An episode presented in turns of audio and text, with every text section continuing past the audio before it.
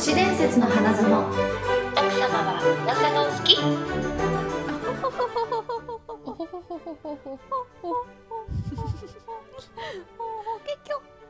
あこれから夏だっつうのにちょっと早めに終わってみました、年花年花でございます始まりましたイエイお願いしますこの番組は都市伝説が大好きな女2人が内緒話や面白話でこそこそ盛り上がっちゃおうという番組です。盛り上がるぞ。イエーイ。イエーイ。えいそれでは自己紹介の方参りたいと思います。今一番行きたいところは耳鼻科。年花センター1号みゆきです。はい、えー、今一番行きたいところはスーパー銭湯年花戦隊2号。東雲駅です。よろしくお願いします。いいね。私も行きたい。行こう行こうと思っいやてさ、ーね、うん。なかなか行けないよね。なかなか行けないですよスーねパー銭湯いやもう行こうと思えば行けるのにね。そう。近くにあるからね。うん。だからこそ。おおすすめの温泉とかあるんですか、おすすめの温泉って言ったらもうなんかあれじゃないですか？草津とかなんかそういう感じだったじゃないですか。おガチ温泉の方がいいんじゃないですかあー行ったことある？草津はある。あけどすぐ忘れちゃうたちだからー。あんまり。ーなるほどね。あんまり覚えてないけどね。なんかうね、ん。なんかねあのー私のうん。この夏の目標は、うん。疲れを次の日に残さないっていうことです。あー大事。ね。そうだね。そう、うん。だからあのーさいやまあお風呂のつながりの話になっちゃうけど、うん。やっぱりえっとシャワーで済ませない方がいいんだよね。いやほんとそうよ。夜ほんとそう。ちゃんといあの面倒くさくてもお湯にちょっと使っていやもちろんよ、流れあの疲れを流してからうん。起きた方がいいんですよね、そう、うん。ほんと。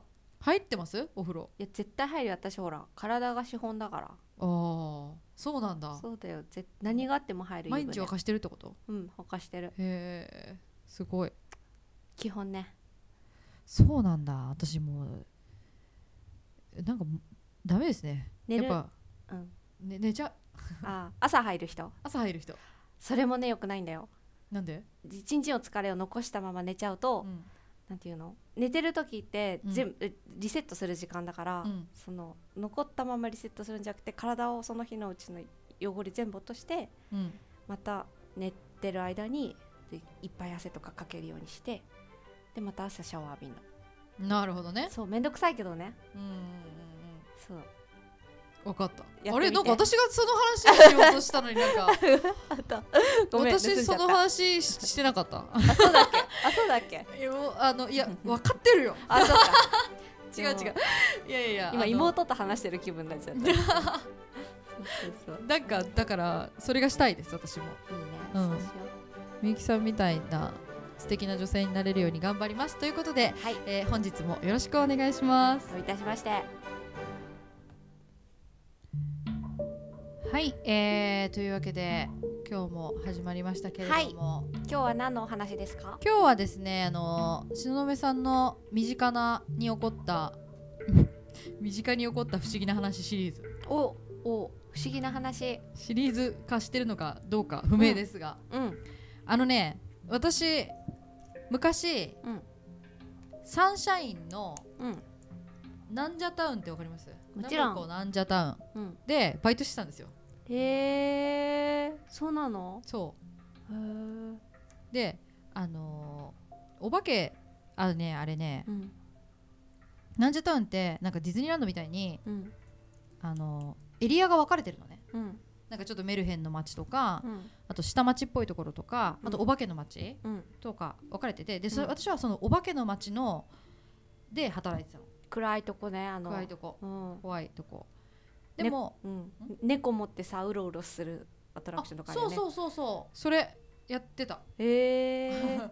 なんか私おおお化け結構嫌だな怖いなって思ってたんですけど、うん。アトラクションがやりたかったから、うん。なんかお化け OK ですか？みたいな質問に入って答えたらそこになっちゃったんですけど、うん。まあ、それは置いといて、うん。なんでこの話をしたいかっていうとサンシャインのビルがうん。もともと何だったかって知ってますか、巣鴨ポリザムそれです。皆さん有名な巣鴨プリズンあのーあれですね。刑務所ですね。はい。はい。でそこではなんかあのやっぱし処刑された人うん。というか、あの死刑になった人もいっぱいいるから、うん。霊が出るっていう風に言われてるんですけれども、えっと今日はこのスガモプリズンの話をしたいんですけど、うん。えっと、これはねあの巣鴨プリズンっていうのが、うん。えっと、の周りを、えっと、公園にする計画っていうのがうん。昭和41年、うん。1966年に決まってたんですって。うん。でも工事は、えっと、十数年延期になって、うん。えっと、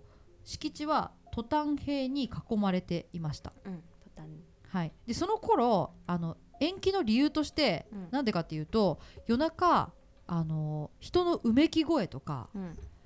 あの鳴き声みたいなものが聞こえたりとか、うん。人玉が飛び交ったりするっていう噂が絶えなくて、うん。うん、これここの噂が絶えなかったっていうことだけでこの公演の計画が十数年も延期になるほどやばかったっていう話うなんですよ。んそうそうそう。まあそれやりたい業者が見つからなかったんですね、うん。それが怖いから。うん。っていうことが理由だったりとか。あとはもう一個。あのこれはね昭和54年のうん。1979年うん。に起こった。8月3日、うん。こんなとこまで言われてですねうん。真夏ですね。8月3日に起こった事件なんですけどこれ新聞にも載った事件なんですけど近くのゲームセンターで遊んでいた高校生がうん。3人いたんですけど、3人同時に火の玉を見たっていう事件が新聞に載りました、火の玉を見たっていう事件が載ったそうそうそうそう。うん。これ新聞に載るってすごいですよね、うん。火の玉見ただけなんですけど、うん。うん、なんかなんか大丈夫ですか、いやうん。引きが弱いみたいな感じ。違うそんなことないよ。そんなことない。いやいろいろ聞きたいけど我慢してんの。はな話残しおっちゃいけないかなああなるほどなるほど。どいい聞いていいですよ、本当？うん、えそれいつの記事だっけ？昭和54年。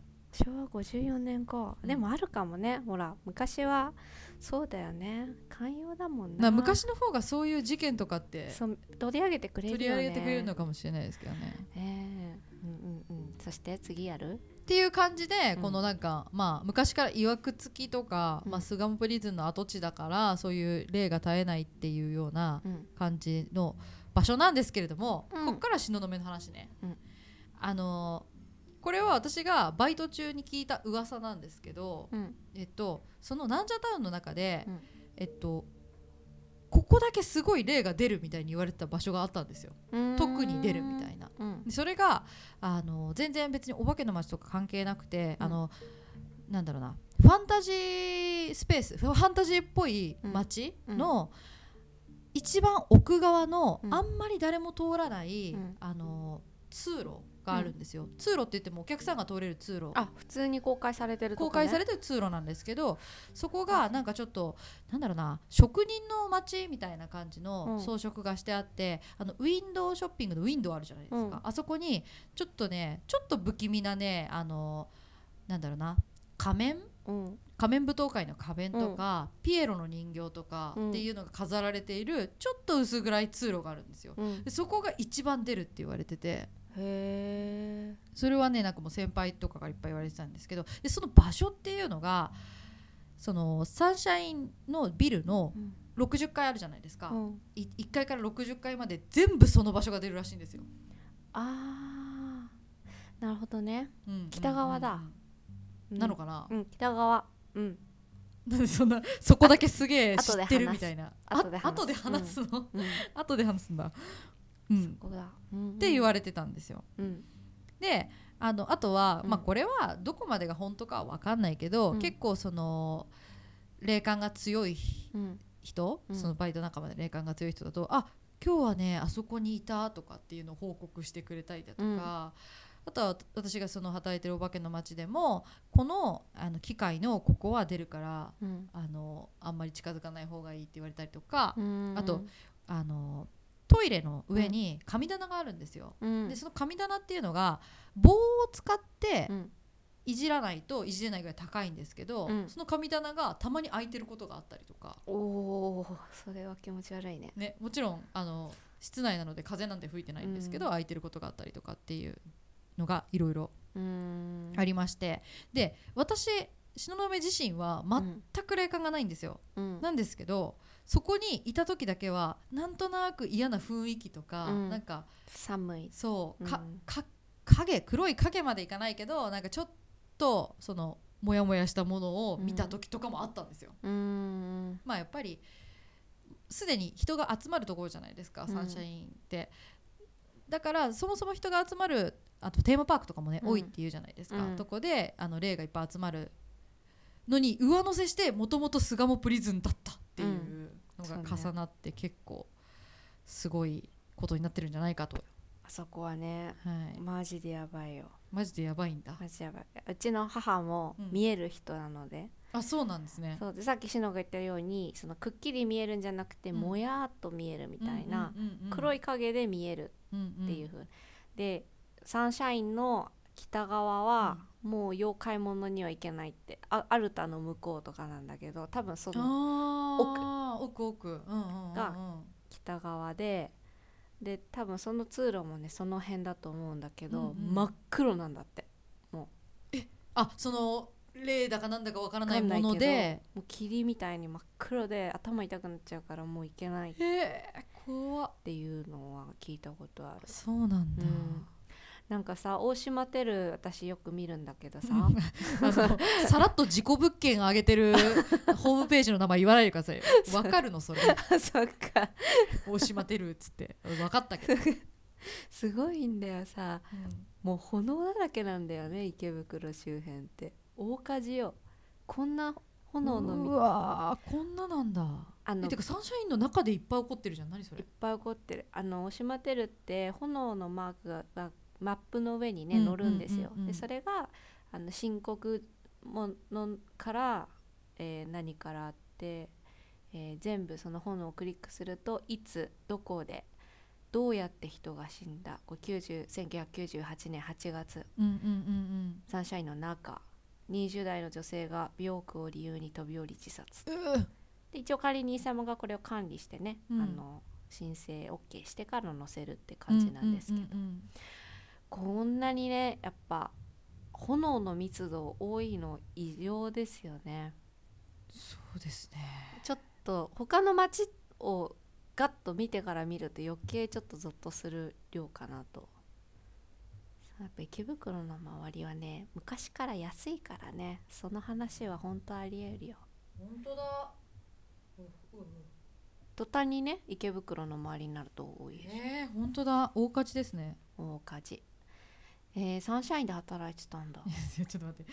大島テルをさよく見るってどういうい人やでもさ趣味？趣味ですか？じそ自分が引っ越す時さああそういうことね。大丈夫かなって思って見るの。大島テルよく見るんだけどさっていうのがちょっとパワーワードすぎて私の中では 面白くなっちゃったんですけど。でこの辺とか大丈夫かなみたいな。ああーなるほとどね。前川崎に住んでたのね、うん、すっげえ個人情報言ってるけど大丈夫？大丈夫。今日、さっきから。うん、大丈夫大丈夫。もういないし。ああ川崎もさ、うん。いっぱい事件あったじゃん、ーうんうんうんうん。ね老人ホームのとかさ。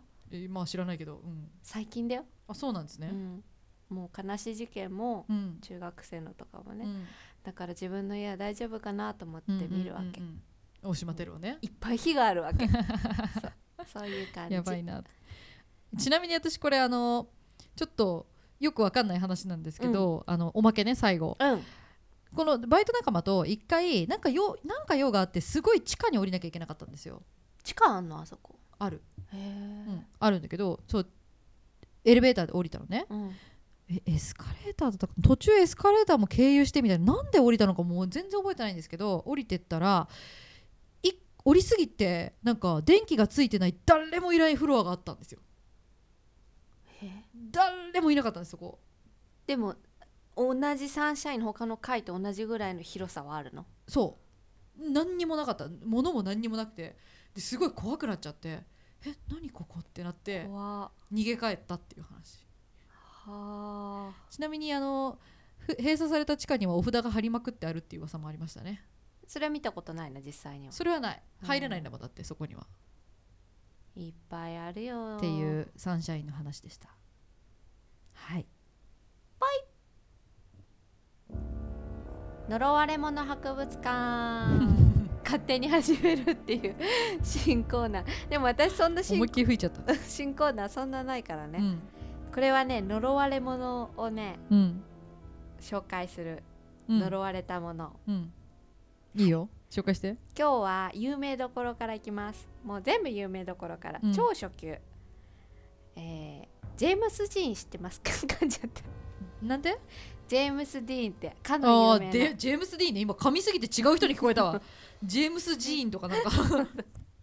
ジェームス・ディーンは知ってますよ、でもうねかの有名な、えあのね、24歳の若さでえうん。この世を去ったアメリカの俳優ですが、はいはい、わずか4年の活動中にエデンの東、うん。理由なき犯行ジャイアンツ等にね、出たあのすごい人です。うんうんうんうん。で、えー撮影ジャイアンツって最後遺作になったんですけどあれ。うん。撮影終了後の1955年に愛車ポルシェスパイダー550の走行中に事故に遭います。うん。そこで亡くなったんですね、うんジェームスさんは。うん。で事故の原因なんですが、うん。相手がまあ一時停止かなんかこう見落としがあって相手が突っ込んできて死んじゃったんですが、なるほど。ちょっとおかしいなって言われてるのがこのジェームスさん自分の死を予知していたんじゃないかっていうぐらいうん。いつもと違う行動に数日前から出ています。えー、なんか怖い。なんかね猫大事にしてたの。うん。いきなり本話かエピソードから入りますけど、すごいうん。大事にしてた猫を、はい。亡くなる前日に友人の女性にあげたりとか、あとずっと連絡取らなかった友達にうん。取り始めたりとか、うん。なんか最後のお別れを言うみたいなそ行動感じですね。言われてて、うん。でここからあのジェームス・ディーンが運転してるそのポルシェうん。乗ってたのは1人じゃなくて4人乗ってました。あら。そう。えっとカメラマンとまた俳優がうんうんうんうん。とあと自動車整備士の友人の男性うんうん。がでそのうちの1人がその場で一緒に、えー死んじゃった？はいうんうん。死亡しました。でその後その後2人うんも、えー別の事故で亡くなりました。うん。で結果4人がこの事故に関わった4人が全員死んじゃったっていうことでこのポルシェに何かあるんじゃないかって言われたのね。なんかへー。ジェームス最初はなんかジェームス・ディーンの呪いだとか言われててうん。だけどこのポルシェにスパイダー550っていうのに関わる人関わる人不幸がはあはあはあ起きるようになっちゃいまして。そう。で、えージェームス・ディーンの死後事故車のポルシェは多くの部品に損傷がなかったのでそう。損傷がなかったんだよ。おかしくね自分じすごいえ人が。車に？そなんそんなことなくないですか、うん。そんなうさっきそのんなことありえないでしょ、そう事故があった。だけだからボディとパーツに分けて、うん。あの彼の専属デザイナーだったジョージ・バリスっていう人が買い取りました。で、えーボディをジョージ・バリスが買い取ってパーツは別の人が買い取ったんだけどうん。でガレージに収納ししようとした時に、えーまずボディの方ですね、うん。ボディの話、うんえーガレージに収納しようとした時に落下事故を起こして作業員が骨折。うん？うん。で、えーパーツを購入した方2人いるんですけど、うん。エンジンとトランスミッションっていう部分の部品をね買ったのね、うんうんうんでそれを自分の車に取り入れてうん。レースに出ようっつって、で2人ともそれぞれ、えー事故を起こして人を怪我させちゃったりとかうわー、え呪われてる。そうレース中にスピンを起こして木に激突し死亡した。人もいる。でジョージ・ハリスがその使用したボディはそのままどうしたかっていうとカリフォルニア警察の交通安全キャンペーンで展示されることになって全国つらずらこう回ることになりました。うんで1959年にスパスパイダーのボディを展示していた警察署のガレージで事故が起こって崩れ落ちてしまった。でまたある時は高校内に展示されていた時展示台からスパイダーの、えーマウントって言ってこれちょっと調べたんだけどねボディと中身ををつなぐジョイントの部分があってこれちょっと車詳しい人は分かると思うんだけど、なんかね簡単には落ちえないものなのが崩れ落ちてって書いてあるからそれもちょっと不気味ってされてるのね、普段落ちることのないものがその展示台から落ちて高校生が重傷を負った。うんうん。で数週間後スパイダーはサリナスっていうところに送られることとなったがその途中運搬車がスリップして衝突事故を起こし運転手が投げ出され死亡オークランドではトラックに積まれていたボディが突然2つに割れ一部が道路に転がり別の事故を誘発させた。うん怖っ。ね。ななんなんですかそれは？さらにオレゴンでは運搬中トラックのブレーキが故障しスパイダーごと店に突っ込んで全壊させた。へえ。で1959年の暮れですね。最後。ニューオーリンズにたどり着いた時はスパイダーのボディは11ピースまで分解されていて原型がなくなっていたそれでもパリスは十分な時間をかけようとして修理をしようと思いましたが、えー翌年マイアミでの展示を最後に、えー今度は貨物列車で輸送することにしました。うんうん。ただこの輸送中スパイダーの残骸が忽然と消えてしまいます。え？何が起こったのかは分かりません。で消息不明で今だ？今だ。ええ最後が衝撃的。ね。盗まれたのかもしれないし本当何があったのかは書いてないんですが、うんうんなんかこうあれが想像が膨らむ。なんか最後だけすごい映画みたいなうん本当にね。っていう。結構殺しましたね。結構この呪われた呪われたポルシェとかで検索すると出てくる。へえ名前かっこいいのにねスパイダー55ね。丸？そう550う550ーん。そう。っていうのがあります。車は興味ないですよね。くる免許持ってないんですよね私。あそうなんだ。そう。でもドドライブドライブっていうかまあ車に乗るのは好きですけどね。免許って何歳から取れるんでしたっけ？え何歳だっけ？16?18? 18か。だからまあ取れないですよねあそうだよね。うん。17歳なのに言えるのありがとうございます。あーそう。っていうか感じでこれからもどんどんね謎のこの呪われたものを呪われた集めていこうかなって。パーツね。そう。そういうのとさ逆にえ縁起がいいものも調べていきたいね。ああたたりが。ほらあの泊まったらさうん。運が上がる旅館とかあるじゃん。座敷わらしがいる旅館とかね、うんうん。あそこ行こうかと思ってるあれいいですよねあれはね、ちょっと行ってみたい。ね。行ってみる？行ってみるレポートする？い行きます。どこだっけあれ？えっとねし四国四万べえ山口県。山口まあまあ遠いな。そう山口県。名前今ちょっと出てこない。調べた。行くか。予約いっぱいだけど。い行くか。楽しそうだねそしたら。ちょ予約いつ取れるのかな。ね。っと行ってみましょう。じゃあそんな感じで、はい今日は、えースーパースターの車の話でした。はーい。はい。エンディングじゃなくて、うん。えっ、とお便りをご紹介はい。しません？いっするぱいいただいたので。しましょはい。感想です。アマンです。あのミスター都市伝説の関さんのカフェがあるらしくとあるポッドキャストで潜入体験を聞きましたもしネタ切れ的な状況になった時の提案なんですが突撃レポートをしてみるのも面白いのでは？うアマンさんめっちゃ優しい。ありがとうネタ切れの時の心配までしてくれるんですね。大丈夫。ですこれもね私実はすごい行きたくてでも。うでも私も行きたい、ねあのバーみたいなとこですよね。そう御苑のとこだよね。御苑なんだ、うん、見たことある？なんか動画で。うん。うん。でもみんなやってるからやさやりたい。みんなやってる。みんなやってるから堂々と2番煎じ3番煎じする？やりたくなくない？そう逆に。いやいやいやそれはね誰が言ったっていうのがあれなんですよ。みゆきさんの感想を聞きたいあーすごい人がいるでしょ？ょわあすごい。いいこと言う。そういうことでしょ？あそしたらやる、そううん言ってくれる人が言うなそうそうらやる私は聞きたいから。あじゃあシノのためにだけにやる。じゃあツイッターでいただいてるあのハッシュタグでいただいているのがあるのでシノお願いします。えー、しのからえっ、と年花ハッシュタグでもらったコメントなんですけどいやこれこれ私が言ってたやつこれだよ。みゆきさんめちゃめちゃ可愛いハートマーク。突然瀬川栄子が降りてくる憑依体質なんだから毎回誰かを降ろしてみてほしい「ハッシュタグとしばな」ということで。あこれなんだっけ？ーえエリザベートエリザベートのが時に瀬川栄子を降ろしたんだっけなんか噛んじゃったから なんか思いついたら。いやでもいや私今今も鼻鼻で笑ったらこの吹きましたんですけど、このマイクふ吹くんですよね今うん。日だからハイフエホが言えないって言ってて。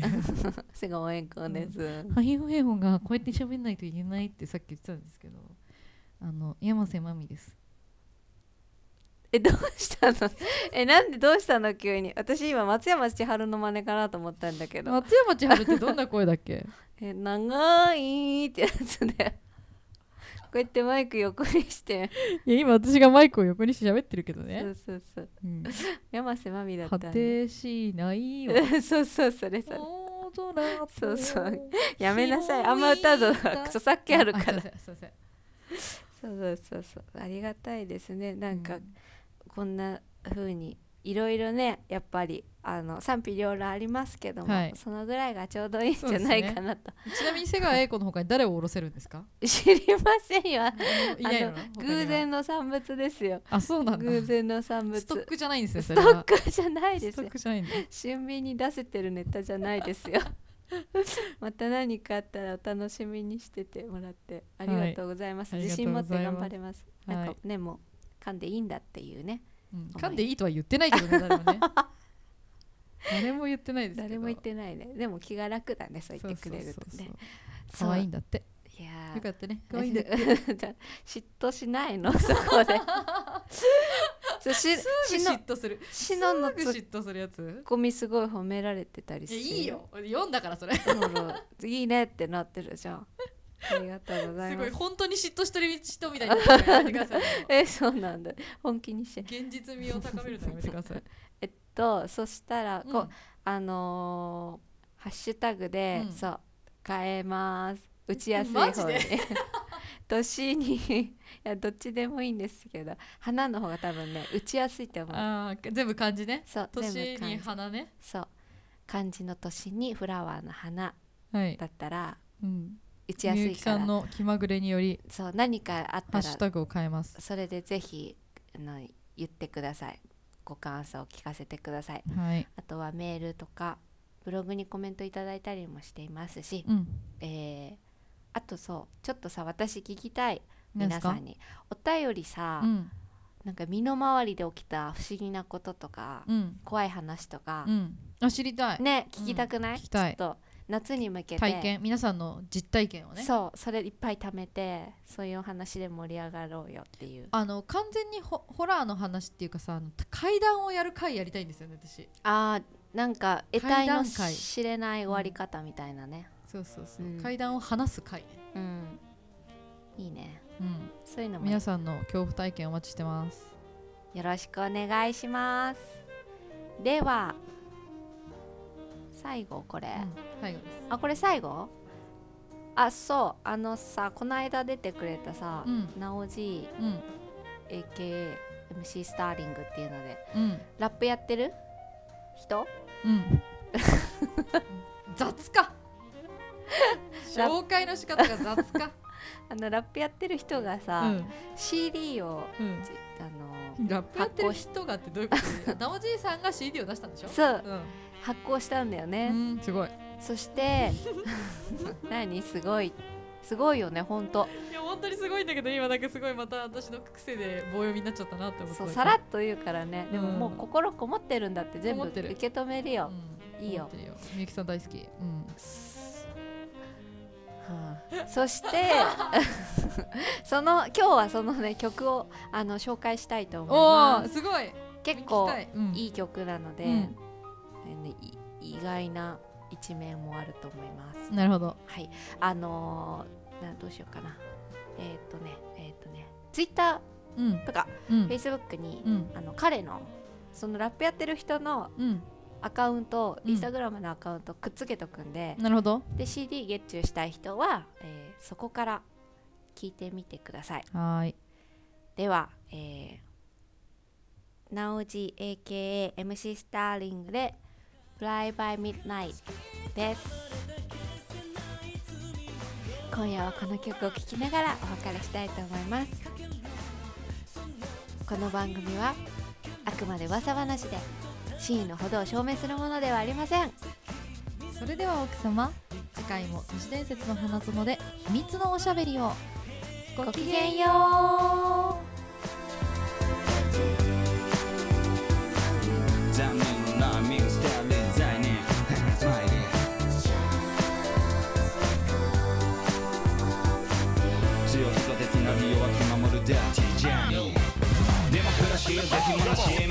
手を下し天国へと進化しするシステムできるし何か裏地に三元地の真裏で育つけてまだ避けたはおぶてなく合計する選べる。命からがら生き延びたならまたかりそめの中守られたあんばだな。